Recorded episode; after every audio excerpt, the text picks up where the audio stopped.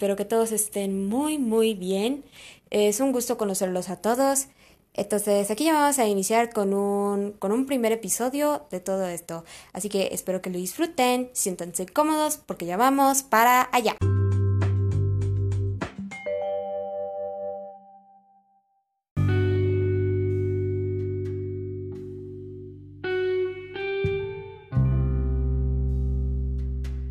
Ahora, para comenzar este episodio, a mí me gustaría hablar de todo lo que ha pasado desde que comenzó esta cuarentena. Y yo comprendo que para varios de ustedes ha sido una situación completamente difícil, ya que a problemas personales y problemas familiares. Pero, al ser honesta, esto ha sido muy normal para mí. Digamos que yo soy entre esas personas que se acostumbran más a estar en casa en lugar de ir afuera y dar una pequeña caminata. A mí me gustaría entornarnos un poco más al medio ambiente, que con lo que estamos haciendo le estamos dando una ayuda a la tierra a mejorarse. Así que les invito a que vean algo positivo de esto. Ahora, sin más preámbulos, voy a explicar qué es lo que he estado haciendo mientras todo esto sucedía. Así que sigan escuchando.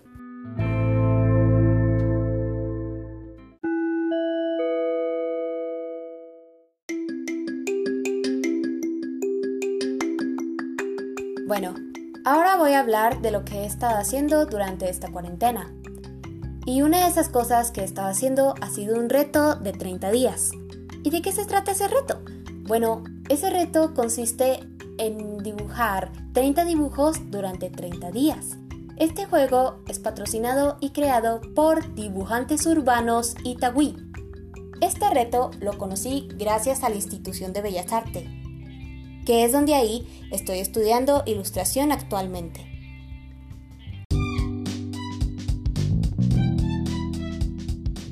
Este reto contiene 30 palabras a las cuales tendrás que plasmar en 30 dibujos.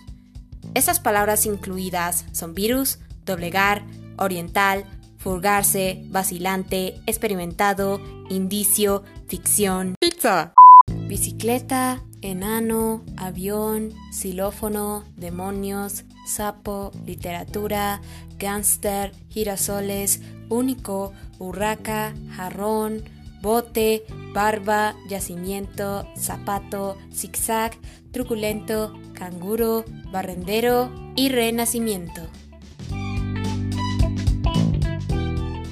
Por cierto, si también quieren conocer sobre mis dibujos y de lo que hago actualmente, visítenme en Instagram arroba foxclair3. Muchas gracias.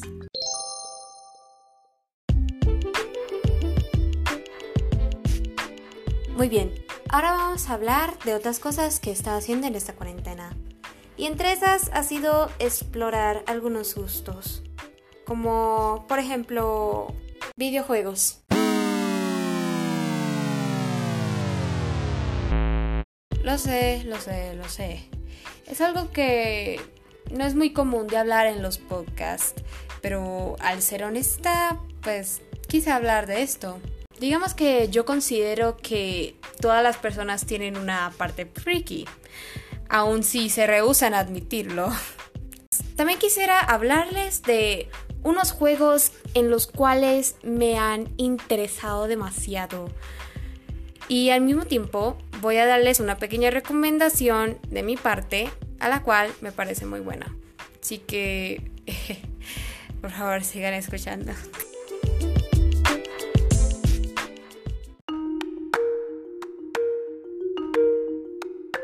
Identity 5 es un videojuego de terror y supervivencia asimétrico de 1 contra 4, desarrollado y distribuido por la compañía NetAce.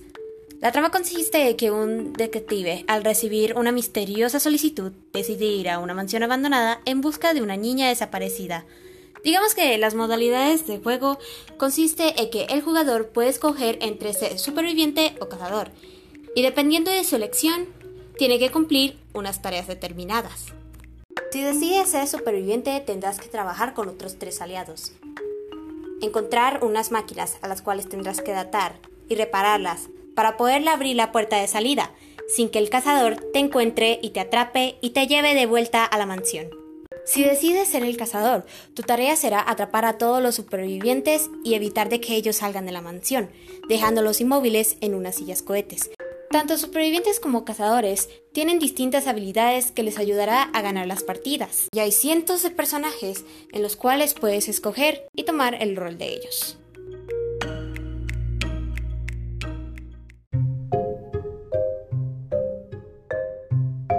Twisted Wonderland es un juego móvil japonés de aventura, con elementos de combate y aparte un juego rítmico, desarrollado por The Walt Disney Company y distribuido por Aniplex.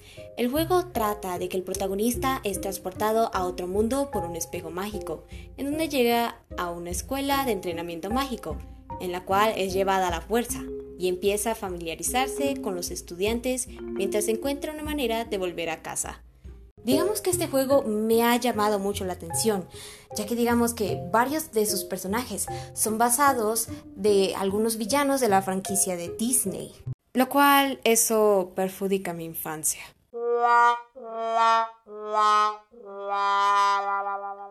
Digamos que yo he sido entre esas personas que casi toda su infancia fue de Disney.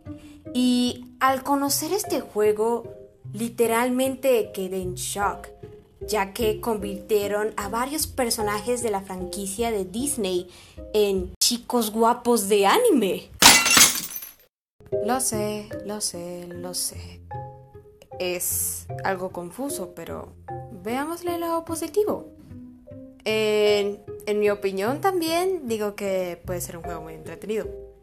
Es más, apenas es recién sacado y he estado investigando sobre ello últimamente.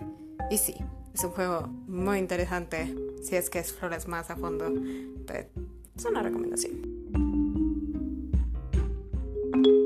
Ahora sí, mi pequeña recomendación. Grand Blue Fantasy.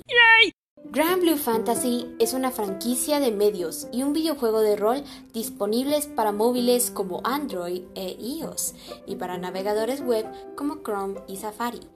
El juego es desarrollado y distribuido por CY Games, los mismos que desarrollaron Rage of Bahamut, Showdown Versus y entre otros más. Desde que conocí este juego, digamos que realmente me entretení mucho con él sobre todo con las batallas, los enemigos con los cuales te enfrentabas, los aliados que te encontrabas en el camino. En sí, es un juego de aventuras completamente fantástico y te lo recomiendo al 100%. Si te gusta mucho, pues las historias, las, aventuras en sí, y además conocer otros personajes. Quizás te parezca familiar a otros juegos o también incluso a Final Fantasy, pero créeme, te divertirás mucho, te lo recomiendo.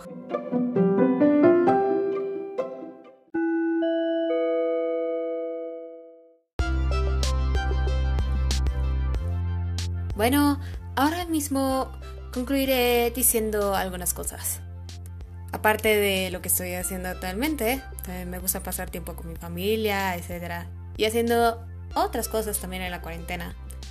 Y pues también quiero decirles que, no todo está perdido, que todavía hay esperanza aún.